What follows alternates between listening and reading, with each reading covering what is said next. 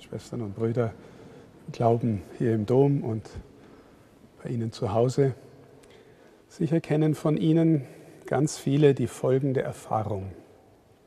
Sie lernen ein Ehepaar kennen und einer der Partner ist Ihnen auf Anhieb sympathisch und Sie verstehen sich und es ist irgendwie eine offene, herzliche Begegnung und der andere Partner ist Ihnen nicht besonders sympathisch und Sie fragen sich, wie komme ich mit dem überhaupt klar? Und vor allem fragen Sie sich vielleicht, warum hat ausgerechnet der oder die den geheiratet oder die? Und vielleicht gelingt es dann im Laufe von mehreren Begegnungen, dass Sie den anderen Partner, der auf den ersten Blick nicht allzu sympathisch war, tiefer entdecken. Und sie verstehen plötzlich, was das Schöne in ihm ist oder das, wofür er lebt oder das, wofür er brennt, sein Herz schlägt. Und sie kapieren auf einmal, dass der Partner, der ihnen sympathisch war, mit anderen Augen auf diesen Menschen geschaut hat, als sie auf den ersten Anschein ich sage bewusst den ersten Anschein, weil wir feiern das Fest Epiphanie. Das bedeutet Erscheinung des Herrn.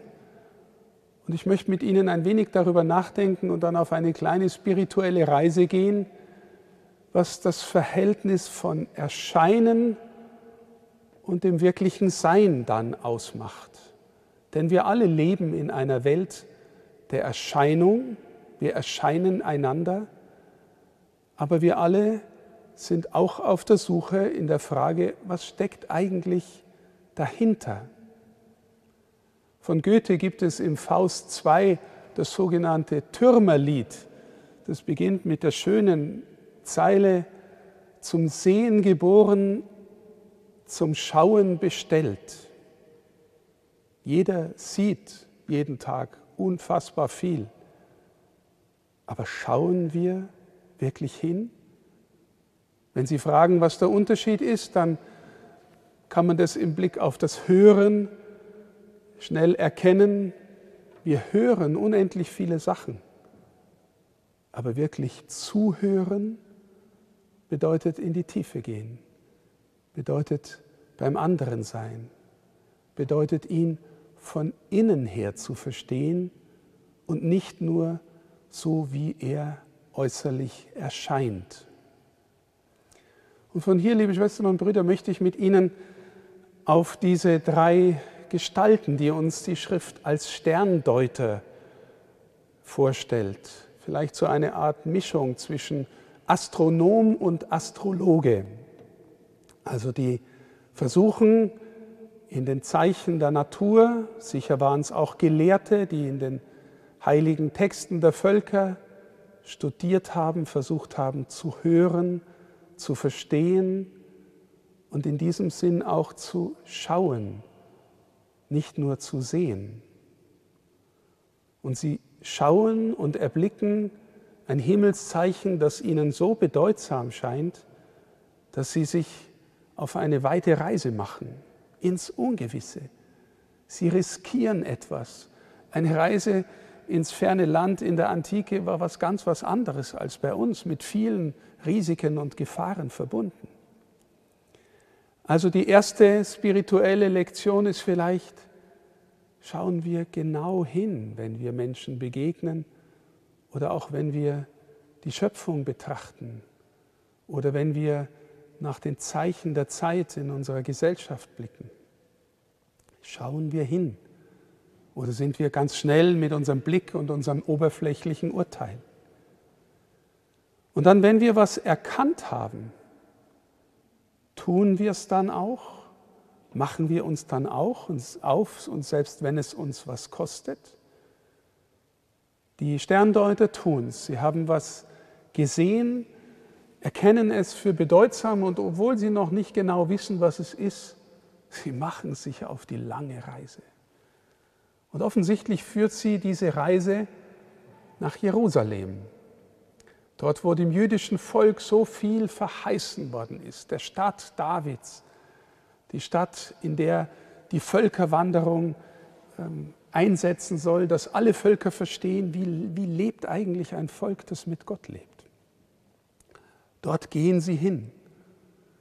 Und dort ist jemand, der im äußersten Sinn im großen Schein lebt, in der mächtigen Erscheinung. Herodes erscheint wie der prächtige, antike König mit all seinen Reichtümern, was natürlich auf den ersten Blick beeindruckt.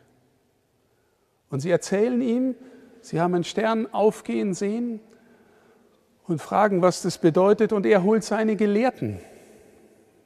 In Israel waren die Gelehrten immer auch Theologen, weil sie die Schriften des Volkes Gottes gelesen und gekannt haben.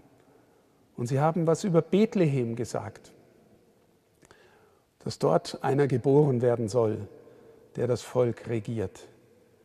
Und wie das so oft ist bei Theologen, und ich schließe mich ein und nicht aus, im Kopf hätten sie es schon, aber hingehen tun sie nicht. Sie schicken die Sterndeuter dorthin und Herodes schickt ihnen die Bitte und den Auftrag hinterher, ihnen doch da ihnen bitte zu sagen, wo das Kind sei. Sterndeuter gehen weiter, offensichtlich doch nicht so geblendet von dem Schein des Herodes. Und sie kommen zu dem Haus, Maria wird genannt, das Haus wird genannt, das Kind wird genannt. Offensichtlich sind Maria und das Kind inzwischen bei den eigenen Verwandten oder in einer Herberge doch noch untergekommen. Dort gehen sie hinein und der Text sagt dann sehr knapp, und sie huldigen dem Kind, fallen nieder und huldigen ihm. Aber ich stelle mir vor, wenn die da so reinkommen, dann sehen sie natürlich zuerst die Mutter, mit der sie kommunizieren. Und zwar ist es eine ganz unscheinbare wahre junge Frau, ohne äußeren Glanz. Aber ich nehme mal an, wenn das Männer waren, die Schauende waren, Hörende waren, Tiefblickende waren, dass sie in dieser Frau einen Glanz, eine Majestät entdeckt haben, die die Schönheit dessen, was Herodes ihnen zeigen konnte, unfassbar übersteigt. Und vielleicht haben sie sich mit ihr unterhalten und haben dann verstanden, die Schönheit dieser Frau kommt von dem Kind, das da neben ihr liegt oder das sie auf dem Arm hat. Und jetzt fallen sie nieder und huldigen die Schönheit, den Glanz, die Majestät dieses Babys. Und was tun sie? Sie geben ihnen Gold und Weihrauch und Myrrhe. Gold ist klar das Kostbarste, Gold dem König. Der Weihrauch sehr, sehr teuer in der damaligen Zeit, das zu produzieren. Weihrauch vielleicht dem Priester oder dem Gottessohn oder dem göttlichen Kind. Wie Weihrauch, Herr, steige mein Gebet auf vor dein Angesicht, beten wir im Psalm. Und die Myrrhe als Zutat für die Salbung von Toten, für das Begräbnis, auf das sie vorausweist. Was in jedem Fall klar ist, liebe Schwestern und Brüder, sie geben dem, was sie da schauen, ihr Kostbares, vielleicht ihr Kostbarstes. Und wir können uns die Frage stellen, was sind wir bereit, dem Kind zu geben, für das Kind zu geben. Und dann lesen wir zum Schluss noch ein letztes Detail. Und sie gingen auf einem anderen Weg nach Hause zurück. Geistlich gesprochen könnte man sagen, natürlich. Wer sich von dem Glanz der Schönheit des Kindes berühren lässt, der lebt nicht mehr und geht nicht mehr einfach so weiter wie er bisher gegangen ist. Der geht und lebt einen anderen Weg. Der fängt an, dort wo er ist und lebt, auf den zu verweisen, von dem er erkannt hat, da ist der Sinn des Lebens, der Sinn der Welt. unter uns angekommen und will mich einladen und jeden, ausnahmslos jeden Menschen einladen, zu ihm zu gehören, in die Freundschaft mit ihm, ihn zu erkennen, mit ihm zu gehen. Sie gehen auf einem anderen Weg nach Hause zurück. Liebe Schwestern und Brüder, die Älteren von Ihnen wissen, dass früher am Ende nach jeder Messe gesagt worden ist, ite missa est. Geht, jetzt ist Sendung. Ihr habt hier was erlebt, ihr seid berührt worden von dem, der sich euch schenkt. Und jetzt geht auf einem anderen Weg hinaus und bezeugt euch euer Leben, euer Lieben, eure Worte, der, den, dem ihr begegnet seid. Das ist eigentlich unsere Sendung als Christen und unser geistliches Leben als Christinnen und Christen spiegelt sich so wunderbar in dem Weg dieser Sterndeuter aus dem Osten.